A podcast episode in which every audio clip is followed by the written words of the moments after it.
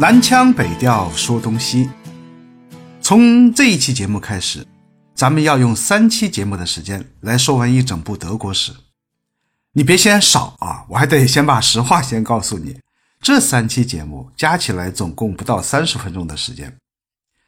把每一句话转成文字，也就最多六千字左右的篇幅，而且同时还要回答三个很多人都在问的问题：第一，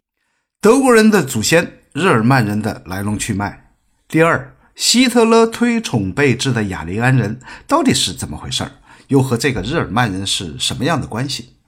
第三呢，就是纳粹自诩统治之下的德国不是叫第三帝国吗？那第一、第二帝国又是谁？对艺术史感兴趣的听友都知道，源于德国威玛时期的那个叫做包豪斯的概念。你要说它是现代主义浪潮的发端，甚至是鼻祖，那不为过。而包豪斯的创始人之一米斯凡德罗，他曾经用一句话概括出了包豪斯的精髓：少即是多，也就是我们常说的简约。所以啊，我们就不妨来试一试，照着这种极简至上的思路，我们来说一部包豪斯风格的极简德国史。好，闲话少叙，咱们说归正题。在咱们这颗被叫做地球的行星上啊，最大的一块陆地啊，都知道欧亚大陆。人类历史上的三大原始游牧民族都诞生在这块大陆上。就在距今大约五千年前，因为人口的激增，在东欧平原繁衍生息的那一族，以他们的故乡为圆心，朝着四面八方展开人类历史上最重要的一次大迁徙。主要的是两支，往东的一支呢，一路上开枝散叶，最后是进入了南亚次大陆，在印度河流域定居了下来，和当地的土著融合，创造了吠陀文明，成为了后来的印度人的祖先之一。而朝西的一支呢，大体上是由北至南逐渐遍及整个欧洲大陆，成为了欧洲人的祖先。在人类学上，他们被归为高加索人种。语言学分类呢，则属于印欧语系，他们就是雅利安人。雅利安这个名字的来源是古梵语，翻译过来意思是高尚的、尊敬的意思，所以雅利安人当然就是高尚的人、值得尊敬的人的意思。当时的雅利安人正处在石器时代到铜器时代的过渡期。所以，关于他们的种种研究，基本上就只能基于考古的发掘和历史学分析。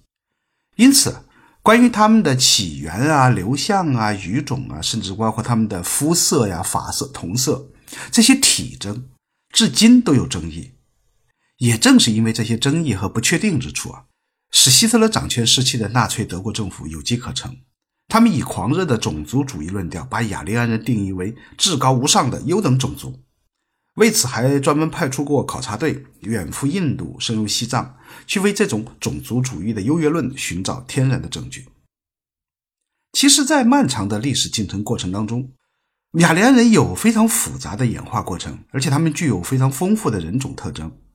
那种所谓用体貌就能辨识血统，呃，纯正就必然高贵，那其实是纳粹偷来的一个谬论，而且是一个连自己都骗的谎言。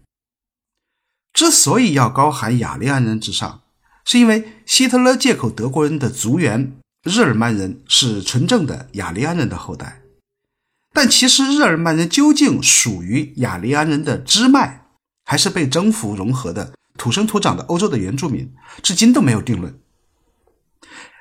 但有一点可以确定，当今欧美的许多国家民族都是由日耳曼人演进而来的，这个毋庸置疑。日耳曼人这个称谓最早是见于古希腊历史学的一个著作，叫做《日耳曼人的起源和分布》，而为世人所熟知，则是凯撒的那部《高卢战记》。在凯撒的眼里啊，日耳曼人居住在莱茵河以东那片叫做日耳曼尼亚的地方，彼此结成纷争不断的部落，只会简单的耕作和渔牧，总体上还处在以采猎，就是采集、狩猎为生的阶段。住在半地下的勉强可以称作屋子的窝棚里头，经常和他们的家畜，比如猪，睡在一起。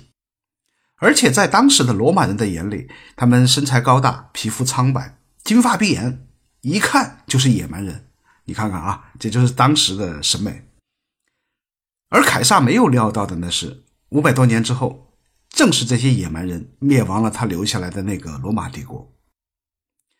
事实上，没有一个部族自称自己是日耳曼人。这个名字啊，其实是对那一整片区域操着同一种方言、有着相似风俗文化的部族群落的一个统称。广义上的日耳曼人还包括很多的分支，我们现在还比较熟悉的，比如说哥特人。昂格鲁人、萨克逊人、法兰克人、伦巴第人等等等等，在这之后的千年的历史长河之中，他们有的已经烟消云散了，比如哥特人；有的就发展壮大了，比如昂格鲁萨克逊人，或者分化，或者融合，就变成了后来的法国人、荷兰人、德意志人、呃英格兰人、美国人等等等等。而日耳曼人这个古老的称谓，随着历史的演进，现在是不那么符合学术定义的。让德国人给继承了下来。到了公元四百七十六年的时候，西罗马帝国就灭亡在日耳曼人中的一支西哥特人的手里，这也是公认的罗马帝国的灭亡。东边还有一个罗马帝国，但是他已经朝着完全不同的方向走自己的路去了。随后呢，同样属于日耳曼人的法兰克人崛起。就填补了欧洲大陆上罗马帝国崩溃之后留下的那个权力的真空。到了公元八百年，法兰克王国的查理大帝，也就是那个扑克牌上那个红桃 K 啊，经教廷的加冕呢，成为了罗马人的皇帝。但是就在四十三年之后，他的三位孙子又打起了内战，把那个庞大的法兰克王国又以一纸凡尔登条约一分为三，变成了东西中三个法兰克王国。中法兰克很快就被自己的两位兄弟给瓜分了，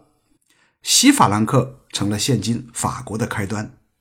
而东法兰克王国就是德国的雏形了。一直到了公元九百六十二年，东法兰克王国的国王奥托一世接受加冕，成为罗马帝国的皇帝，并且开始史称德意志民族神圣罗马帝国。这个时候，严格意义上的德国就此开始。而那个消失了将近五百年的罗马帝国，又以德意志第一帝国之名重现于史书。